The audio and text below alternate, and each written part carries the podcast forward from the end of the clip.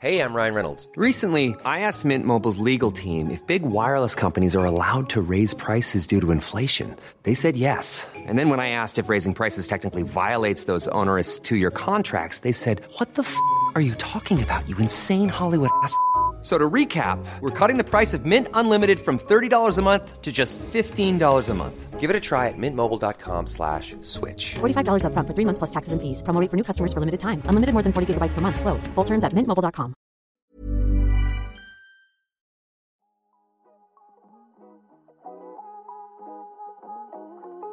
When I first started listening to podcasts, I had big dreams of having podcast listening parties where we would just sit down and listen to a podcast together as if with the same ease of turning on the TV and watching TV together. And I have been pushing that for a while, but my friends are skeptical. Um, they just and I get it. You don't just want to sit in front of a, a blank. You don't you don't just want to like look at each other and listen to a podcast. There's got to be an activity going on. So car rides are, are of course the closest I've come to that. Uh, there's no pleasure like introducing a podcast to somebody and they say that is the best thing I've ever heard. I need more of that. Give me more recommendations. Five years ago, the podcast space was much more broy. It was much more like you know, let's start a podcast and um, let's have five people around a table talking about whatever. And honestly, shows like that could do well back then. Could, shows like that could do well five years ago. Uh, but there's been a push to diversify the podcast space. Um, there's been a push to also make sure that podcasts are not just chat shows. There's a lot more narrative. There's a lot more resources going into narrative productions, investigative productions. Those are a lot harder. They're a lot more expensive. But I think there are so many podcasts out there, and there are more and more listeners coming into the space, hopefully every day. But my hope is that, um, you know, creators are understanding that in order to capture a listener, your show needs to be very top quality. Your show needs to be thought out. It needs to respect the listener's time.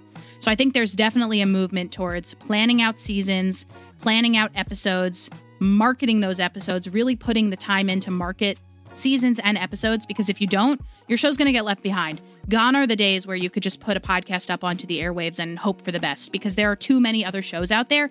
And if your show has audio quality that is subpar, you're going to get passed over because somebody wants a more clean listening experience. Somebody wants to be able to not be shouted out into their in their headphones because you didn't do it at negative 16 lufs. There's a lot going on when it comes to capturing a listener's attention. And I think we are moving towards a space where the average creator understands that quality is very important. Audio quality and content quality is very important. Génération Podcast. Génération Podcast. Génération Podcast. Génération. Podcast. Génération. Génération Podcast. Podcast. Génération Podcast. Generation Podcast. Salut, salut, good morning everyone. Bienvenue dans Génération Podcast, le podcast qui vous parle de podcast. Aujourd'hui, c'est le tout premier épisode de Génération Podcast Beyond Borders puisque nous allons recevoir notre toute première invitée non francophone. L'objectif, je vous l'annonçais dans l'épisode prélude à cette saison, c'est d'aller voir comment est-ce qu'on fait du podcast hors de France. Aujourd'hui, j'ai le plaisir immense de recevoir Ariel Nissenblatt, ma toute première invitée non francophone dans le podcast donc. Si comme moi, vous passez un petit peu trop de temps du côté de Twitter et que vous suivez un petit peu ce qui se passe dans l'industrie du podcast américain, alors vous avez sans doute déjà lu, si ce n'est entendu, Ariel Nissenblatt. Ariel, elle est community manager chez Squadcast, la plateforme d'enregistrement qu'on utilise d'ailleurs aujourd'hui pour cet épisode, et c'est aussi la fondatrice d'un festival de podcasts indépendant, The Outlier Podcast Festival. Elle est également, et c'est peut-être pour cela qu'elle est le plus connue, la créatrice de la newsletter et du collectif The Earbuds Podcast Collective. Aujourd'hui, avec Ariel, on va parler de carrière et de reconversion dans le monde du podcast. Et je sais que ça touche beaucoup d'entre vous. On va aussi parler de newsletters et de comment est-ce qu'on peut utiliser ces newsletters pour asseoir sa crédibilité dans notre communauté. Enfin, on va parler de la force du podcast, de la communauté podcastique en général, et de comment on peut s'unir pour faire passer des messages, notamment pour défendre des droits importants. Avant de switcher à l'anglais, sachez qu'une transcription complète de l'épisode en anglais donc est disponible sur le site du podcast www.écoutegénérationpodcast.com. Je vous mets bien entendu le lien dans les notes de l'épisode. Allez hop, c'est parti, direction New York en compagnie d'Ariel Nissenblatt. Ariel, welcome. Thank you so very much for joining me today on Génération Podcast. I'm very excited to be here, and I like how my name sounds in French. Does it? Am I That's saying what I it right? understood. yes, it was perfect. I was just saying actually to, to people that they probably heard or read you because you're so active in the American podcast space. When I entered your name, like uh, I do when I prepare my interview, I go on Spotify and I enter the name of my guest. I was blown away to discover how many shows you've been on. do you actually keep track? No, but I really should.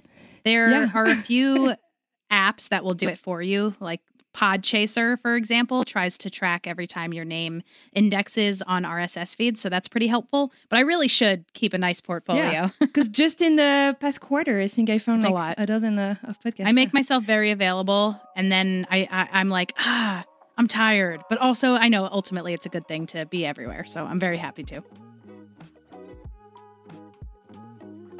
I was um, talking about. I think the the way I first got to uh, know about your work was through the Earbud podcast, uh, Earbuds podcast uh, collective.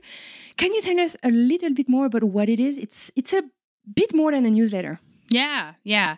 It started as a newsletter, but it was never just going to be me writing week after week and hoping that people read it. So in 2016, I was really starting to listen to a lot of podcasts, but I was kind of running out of podcasts to listen to, which was strange because I knew even at the time in 2016 that there were millions of podcasts to listen to, millions of episodes. And I kind of felt like I was missing out on potential incredible knowledge that could be burned into my brain by way of podcasts. And I thought that if I have my five favorite podcasts that I listen to week after week, you probably have yours. And your friend in Denver probably has theirs. And their friend in Paris probably has theirs. So, how about we share our favorite podcast recommendations? So, the way that newsletter started was always going to be as a collective to try to teach each other what we're listening to. So each week is curated by a different person, and anyone can curate a list. They choose a theme and they find five podcast episodes on that theme. And people who subscribe to the newsletter can choose to maybe not listen to that week's theme at all because they're not interested, or to challenge themselves to go outside of their comfort zone and listen to all those episodes. Or at this point, it's been going on for more than five years, and I've sent the newsletter out every single Sunday night you could choose to listen to podcasts on a specific subgenre of themes. Like I'm sure I have at least 10 lists on like women in tech or at least five lists on coffee distribution throughout the world. Honestly, there's like a lot going on. So really there's a lot of ways to interact with um with Earbuds Podcast Collective and it's also a podcast. So in addition to being a newsletter, I put out a weekly podcast about those podcast recommendations where I center the voice of the curator. I ask them why they chose that theme, to go through their five podcast episodes, and then to tell us what they hope listeners get out of that theme. And then, you know, it's a lot of other things too. It's a blog, um, it's learning opportunities, it's networking opportunities. So, really just love the podcast space, and everything I do is in service of that. That's quite amazing. Uh, five years ago, uh, you were actually sitting in a lot of traffic, and you were like, "Okay, I want, I want more of that."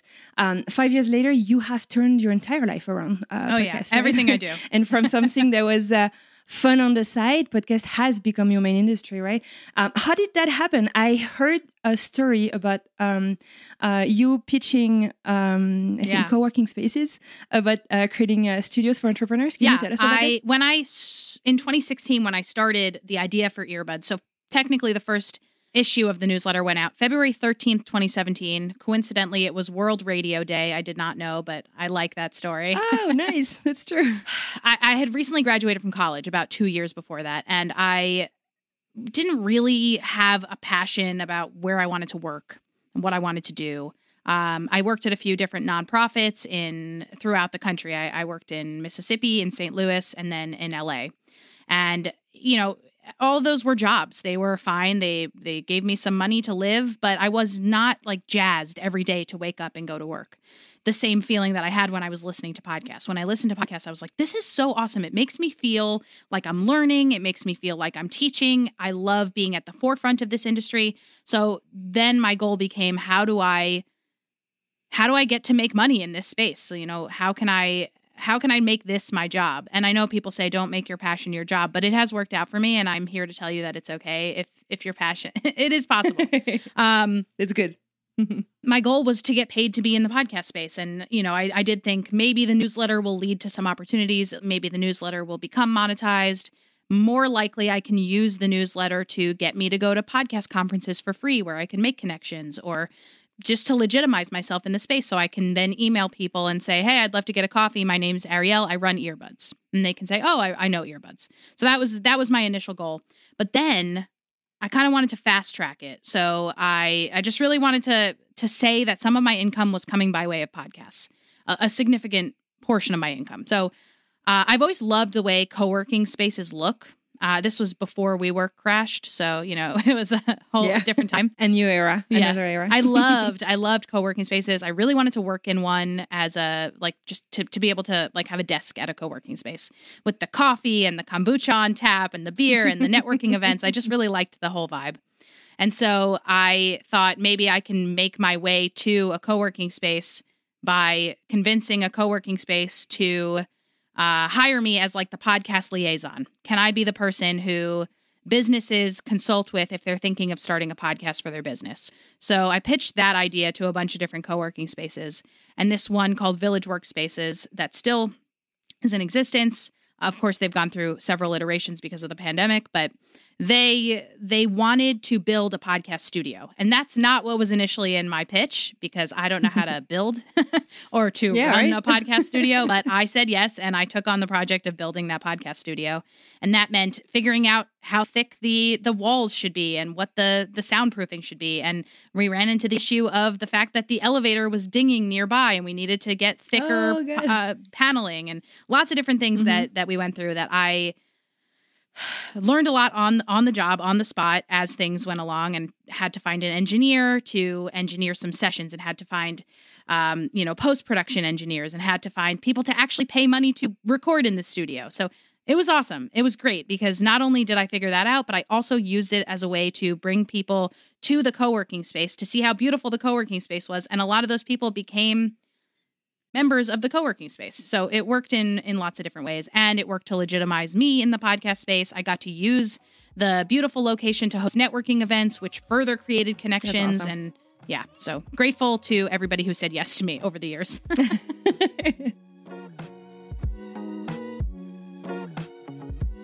Since then, you have joined uh, Squadcast, the platform that we're using actually right now to to record, um, and also the the Taxonomy podcast, yes, podcast taxonomy. pod- podcast Taxonomy. Can you just um, explain to us what it is? I think it's something that's so important. Yeah, actually, this came about from working in the co working space. Huh. I became friendly with somebody named Daniel Rosenberg who worked for a company called Staff Me Up, which is a company that helps TV and film fill out their rosters of production assistants and editors and directors and whatever they need, c- casting agents. So it's a it's a well-established website that matches jobs with job seekers in film and TV. And he said, Why is there not really something like this for podcasts? And I said, That's a really good question. I think a lot of it has to do with the fact that when we say that you're a podcast producer, what the hell does that mean? Like, nobody really knows what a podcast producer is. No one really knows what an engineer does. But more than that, you know, maybe I can give a few bullet points for what an engineer does, but an engineer on one project might do something completely different from an engineer on another project in the podcast space. Whereas in film and TV, those roles are much more outlined and there's a pay scale associated with them.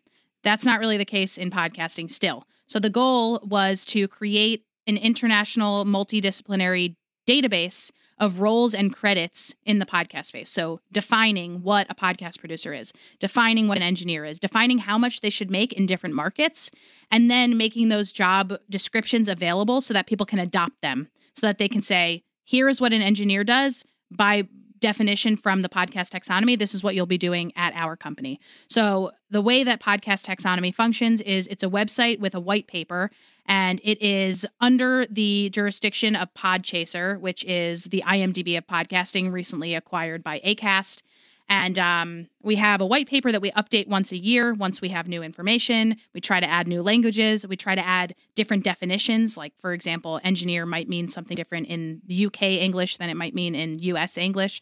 So, lots of different factors go into this, and it will be a living, breathing document for a very long time. I hope forever. And we have a Slack channel that you can contribute to. And Oh, cool. that's the gist of it. I'm going a little uh, off track right now, but um, um, so in France, we um, we we've been doing podcasts for a very long time, but uh, most people, some people will disagree with me, but um, uh, many people think that uh, we're basically following the tracks of uh, of American podcasting. Um, I'm curious uh, to see if you or to hear from you um, how the podcast industry has kind of evolved over the past five years, like since you first stepped foot into that industry to today, um, because I'm sure that we can draw some uh, parallels with where we're going in France. Yeah, I actually just met a bunch of French podcasters through um, this program. Oh, the um, Sound yes, of New York. yes, that was really Awesome. cool. So shout out if you're listening, my friends. I had a lot of fun. um, it's interesting because I, I almost want French podcasting to diverge from US podcasting. And I also really want to become more familiar with not just US centric podcasting. So if you want to have a chat with me and you are a French podcaster or you are a British podcaster, I'd love to talk with you because I want to make sure that my understanding of the podcast space is not just US centric. But from what I understand, um, five years ago, the podcast space was much more broy. It was much more like, you know, these let's start a podcast and um, let's have five people around a table talking about whatever. And honestly, shows like that could do well back then. Could, shows like that could do well five years ago. Uh, but there's been a push to diversify the podcast space. Um, there's been a push to also make sure that podcasts are not just chat shows. There's a lot more narrative. There's a lot more resources going into narrative productions, investigative productions. Those are a lot harder. They're a lot more expensive. But I think there are so many podcasts out there. And there are more and more listeners coming into the space, hopefully every day. But my hope is that, um, you know, creators are understanding that in order to capture a listener, your show needs to be very top quality. Your show needs to be thought out. It needs to respect the listener's time. So I think there's definitely a movement towards planning out seasons, planning out episodes, marketing those episodes, really putting the time into market seasons and episodes because if you don't, your show's going to get left behind. Gone are the days where you could just put a podcast up onto the airwaves and hope for the best because there are too many other shows out there. And if your show has audio quality that is subpar, you're going to get passed over because somebody wants a more clean listening experience. Somebody wants to be able to not be shouted out into their in their headphones because you didn't do it at negative 16 lufs. There's a lot going on when it comes to capturing a listener's attention.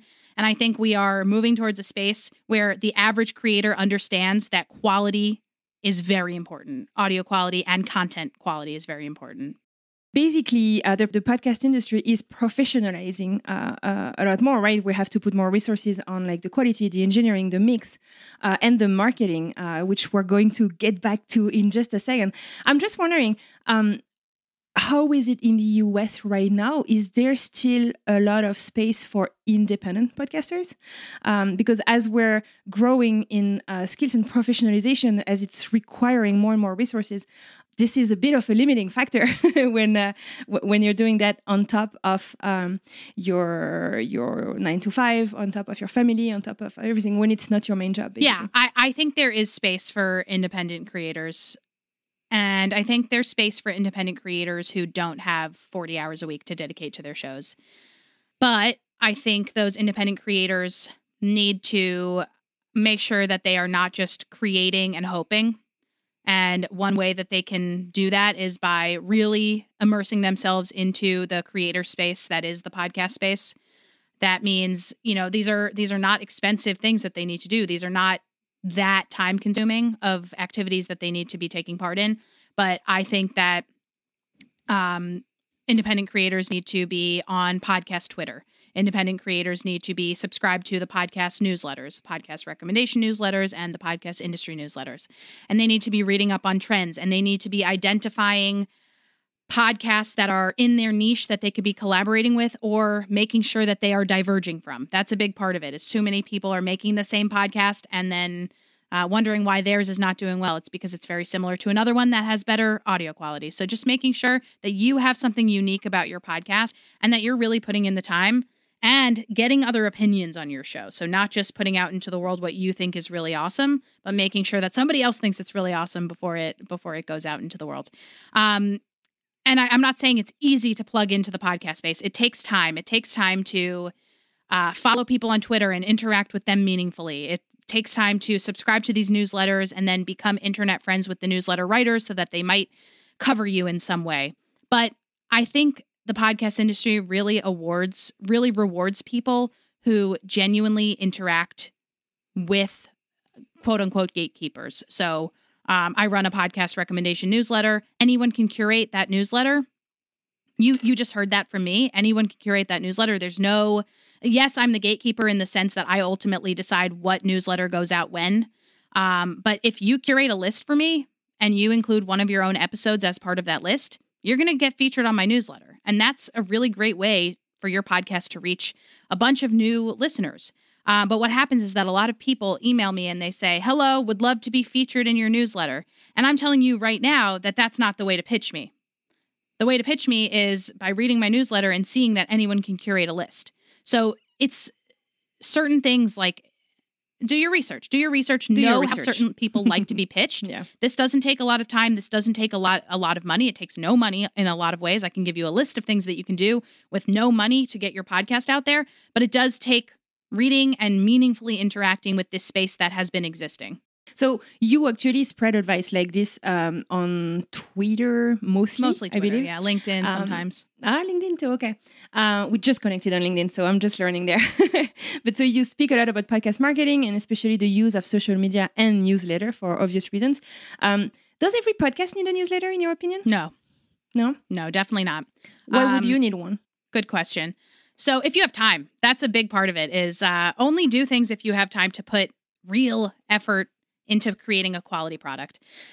When it comes to social media, newsletters, anything that you're creating for the marketing of your podcast or, you know, as an adjacent maybe uh, indirect avenue to market your podcast, you need to be able to put in the time to make that piece of content stand on their own, stand on its own if you start a newsletter for your podcast, it can't just be uh, Here's a place. yeah, exactly. A place where you say, new episode out now. Here's a link to it because that's not interesting at all. People are going to unsubscribe. You're not adding value. But if you have a newsletter, if you have a podcast and it's about food, uh, and you obviously can't show pictures of food on your podcast, a newsletter would be a really great way to show such an awesome tomato dish that you just made. The red really stands out in this iPhone image that you took. It's so beautiful. And you cannot convey that on your podcast, but you can convey that in your newsletter. You can also convey that on Instagram. So choosing social media platforms and newsletter platforms based on where you like to spend your time and where you're genuinely talented at sharing information.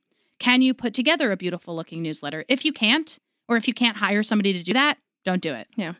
Yeah, because there's just too much, right? It's too much. it's too much. So what what should your goal be with a newsletter? I uh, from what I'm hearing from you, I don't think it's really downloads, right? I don't Uh, think it's so. really your brand awareness. I think so. building your credibility. Yeah, I think it's about building up your authority in the space. When people receive your newsletter, when people see your tweets, when people see your Instagram posts, when people read your LinkedIn posts, they want to know that you are adding value to the conversation around your topic area.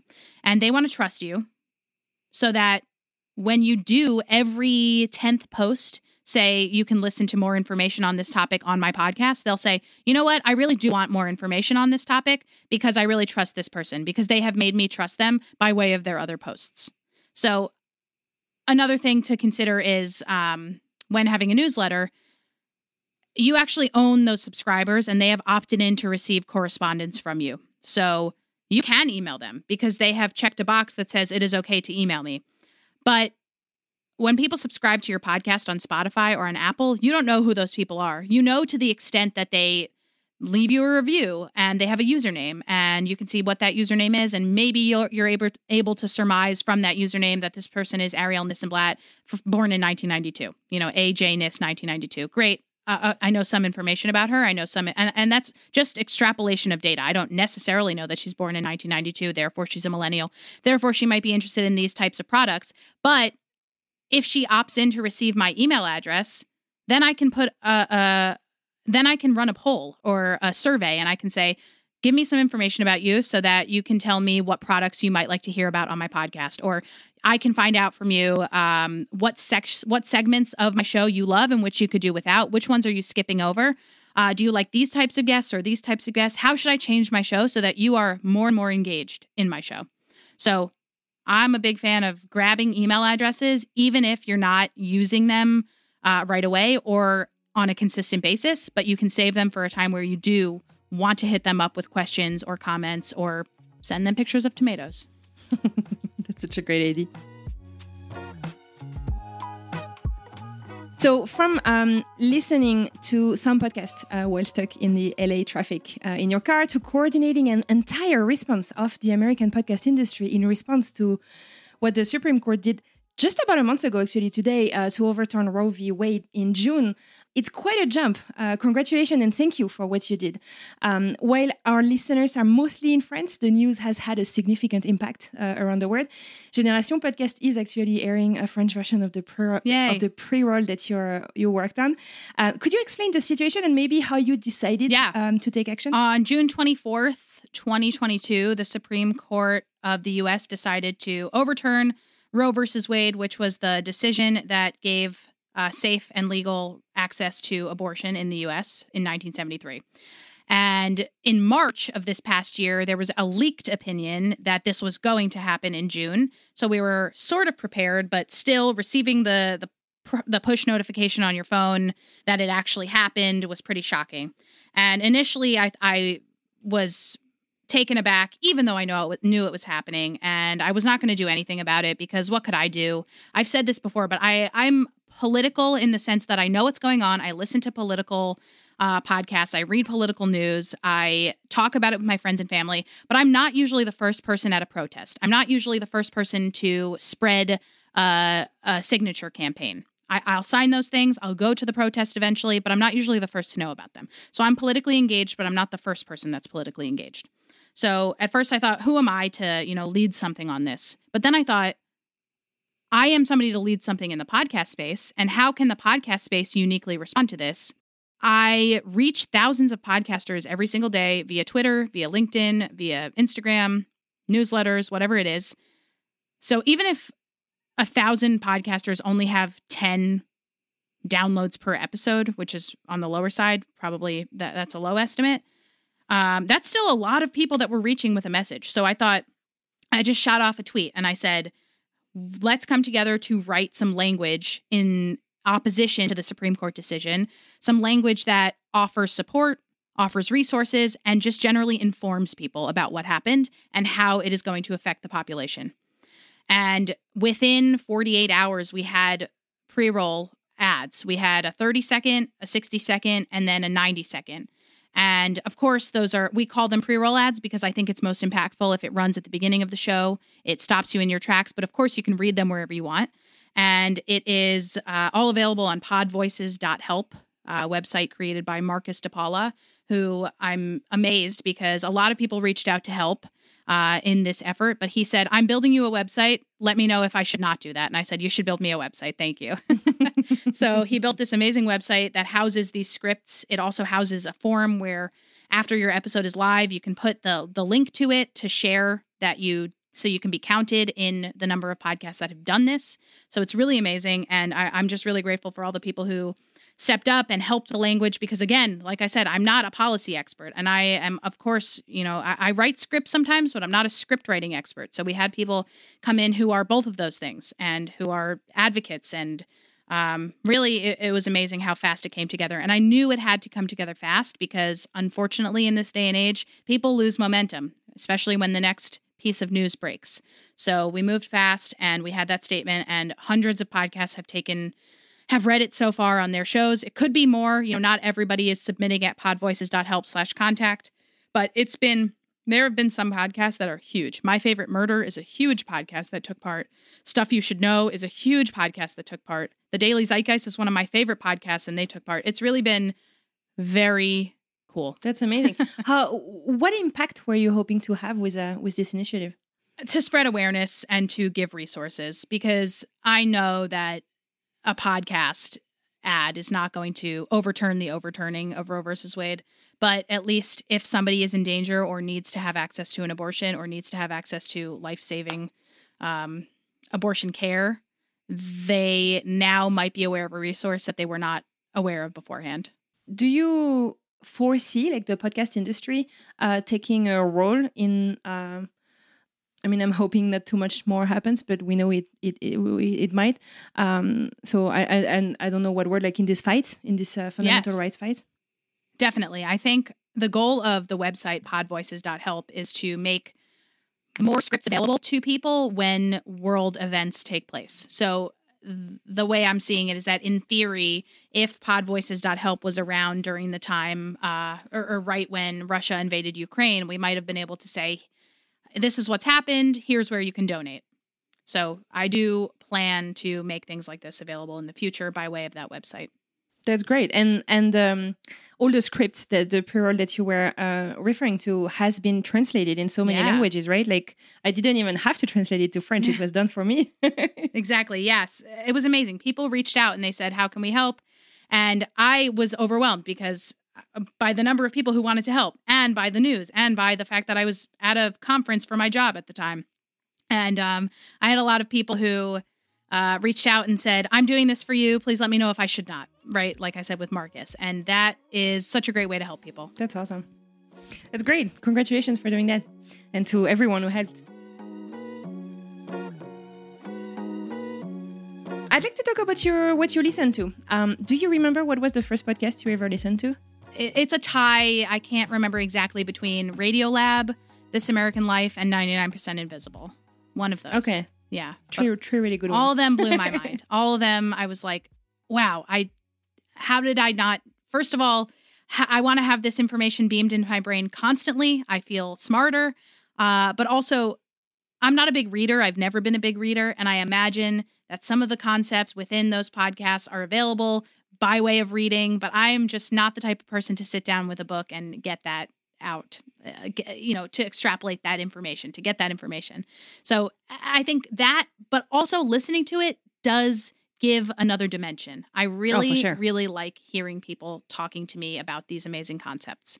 And it just happens to be the way my brain likes to process information is by way of ears, by way of my ears. I'm so grateful that I found uh, podcast listening, audiobook listening, just listening in general. Right. Um, talking about listening, what's the latest one? What, what, did you listen to anything this morning? Yes, I listen. I always wake up and I listen to Up First from NPR, and then I listen to The Daily, and then I usually listen to Today Explained.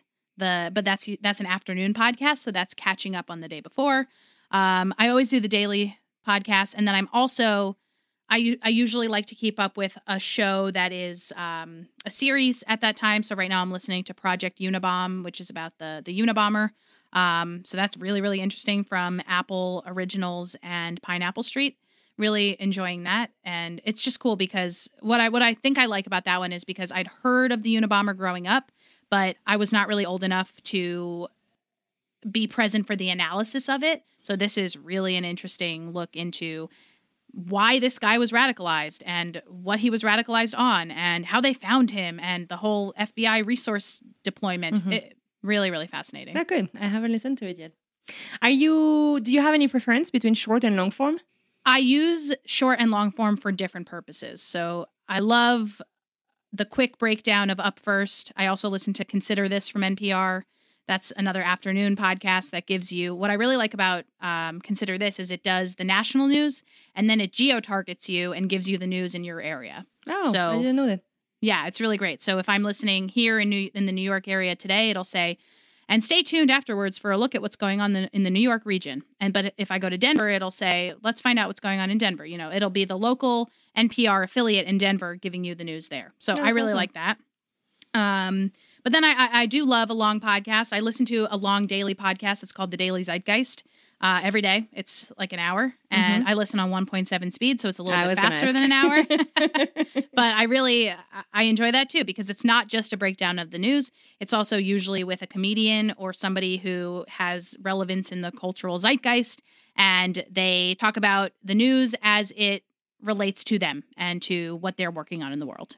What do you love? What do you what do you hate? Do you hate anything? Uh, I'm not talking. I'm not asking for the name of a show, but like, is there something that like you know you're not gonna listen to because there is this kind of approach, or something that people do on a show that that makes you not want to listen to it? Well, I'll talk about this. It's um probably going to be controversial-ish, but I'm a big fan of the concept of audio dramas, but I and I've I've enjoyed and listened to a few, but they are not the ones that I seek out. Uh, if somebody tells me you have to listen to this audio drama, um, I will listen to it and I will enjoy it, but I am not really going to seek it out on my own. And I think and I've tried to theorize on this a lot. I think it's because when I first started listening to podcasts, I did it to learn facts and I did it to learn about people in real life. And so my brain is wired to, when listening, be getting real facts and uh, and analysis of the news and analysis of current events. Um, and so I think I will enjoy an audio drama or a fiction podcast every once in a while, but I have to tell my mind this, you know, this is not necessarily the truth about the world. This is an analysis. This is a creative endeavor, and I enjoy those creative endeavors. But um, again, like for some reason, I just don't seek them out on my own. So it's sort of an interesting dichotomy because I will read nonfiction, uh, I will read fiction, and I will watch fiction. Fiction, yeah. Uh, and those are fine with me for some reason. And I think that's because when I first started watching or reading, I read fiction. But because I started out listening to podcasts that were nonfiction, I have to actively train myself to listen to fiction. Yeah, that makes sense. I mean, it's a, it's an acquired taste, uh, fiction. I had a, I had a, a similar experience, but now I've learned to to, to love it. But um, I understand where you're coming from. so you're talking about um, your your newsletter uh, that's featuring five podcasts um, or five episodes of a podcast uh, every week. Do you get to listen to all five every week? Do you have the time to listen to all five? I do not. No? I do not. I did at first. In 17 and 18, I listened to every single episode to make sure that um, I wasn't recommending something that was like dangerous to recommend. Now I usually listen to the first few minutes to to ensure that, and of course some things are going to slip through the cracks. But no, I, I can't listen to everything. I wish I could. I wish I could. So how much uh, how much uh, active listening do you ever do during the day? It sounds like you're listening to a lot of podcasts. I am. I am. I am. I probably listen to five hours a day. Wow. Five times. Yeah, something around that. Five hours a day. Um, I listen, you know, when I wake up, when I'm brushing my teeth, when I'm getting my coffee ready, when I go for a walk, if I go for a walk, when I'm doing anything. Really, I just try to have a podcast on. And um, when I'm driving, of course, uh, which isn't often, but I love driving because of podcasts. So Right. yeah, really just try to fit them in whenever I can. Do you is this like uh, I mean it sounds like it's mostly something that you listen to yourself, but I know that some people also like um, will listen to them like I don't know as a couple with friends, or if they don't listen together in the same room, at least they debrief it. Like Yes. how do you how, how social is your podcast experience? When I first started listening to podcasts, I had big dreams of having podcast listening parties where we would just sit down and listen to a podcast together as if with the same ease of p- turning on the TV and watching TV together. And I have been pushing that for a while, but my friends are skeptical. Um, they just and I get it. You don't just want to sit in front of a, a blank. You don't you don't just want to like look at each other and listen to a podcast. There's got to be an activity going on. So car rides are, are of course the closest I've come to that. Uh, there's no pleasure like introducing a podcast to somebody and they say that is the best thing I've ever heard. I need more of that. Give me more recommendations. But mostly, I do a lot of listening to the same podcast as people and then catching up. So I have a, a friend named Lauren, uh, Lauren Passell. She runs um, Tink Media and uh, podcast The Newsletter. And we both listen to the Daily Zeitgeist, um, and we love it. We're in the Zeit Gang, and we really, really love talking about the Daily Zeitgeist and talking about the different guests that they have, and debriefing on how this new co-host changed the dynamic. So lots of, lots of uh, connection there. Is there a tip that um, maybe someone gave to you, or in retrospect um, you would have loved to be given that may have like I don't know saved you time or made you like grow in confidence as you were getting started that people could benefit from today? Definitely. I wish I knew earlier on, and I found this out myself, that the best way to get into the podcast space is not in production. If you want to do production, that's really awesome. But there's a lot more jobs, it seems, in marketing or the business side of podcasting. And then that's a, that's a really great way to get into the space, to make your way into the space. And it's something that you can do if you're a self starter. You can come up with a newsletter, you can come up with a podcast about podcasting, you can come up with a piece that is ancillary to the podcast space, but that helps the podcast space, and then use that to bring yourself in. So when I started earbuds, I didn't know that that's what I was doing, but it ended up working that way. And um, I, I wish I knew early on that that was a path in. Génération Podcast is a French podcast, uh, as I'm sure you've heard from my terrible accent. um, I am trying in this third season to really diversify and branch off of only what do we do in France and try to look, you know, in other countries, in other industries, like what do they do and what can we learn from them. Who should I talk to next? That is such a good question. Have you spoken to Bryan Barletta?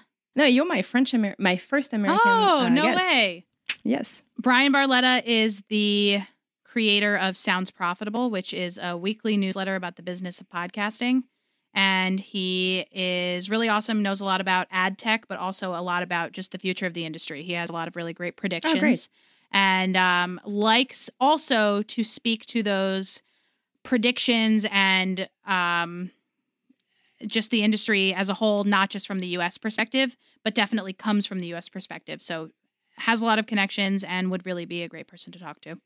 Thank you very much, Arielle. It was lovely to talk to you, uh, and I wish you all the best for the future. Thank you for having me. It was so great to chat with you. And hello to all my new French fans. Woohoo!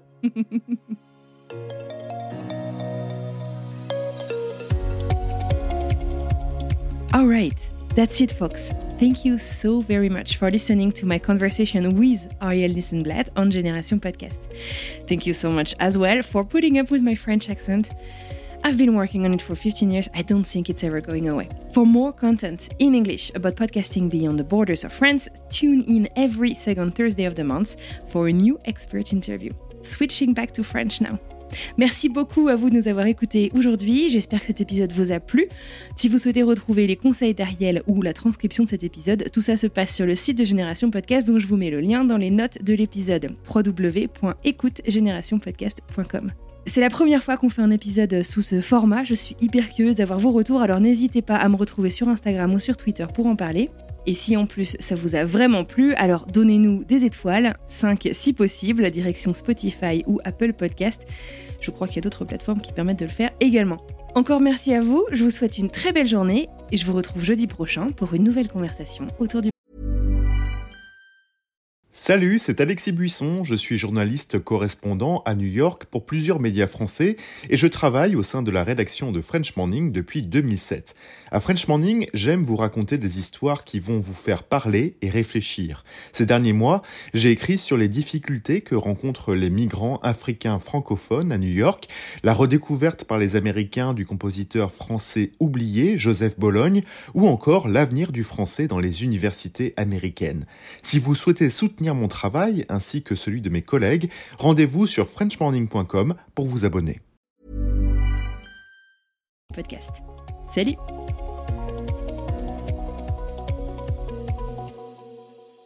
My dog might bark, so please excuse. She's getting ready. She thinks she sees a dog outside. She does. Just a sec. Do you have a sensor? Like you feel it coming? She started grumbling. ah, okay. stop?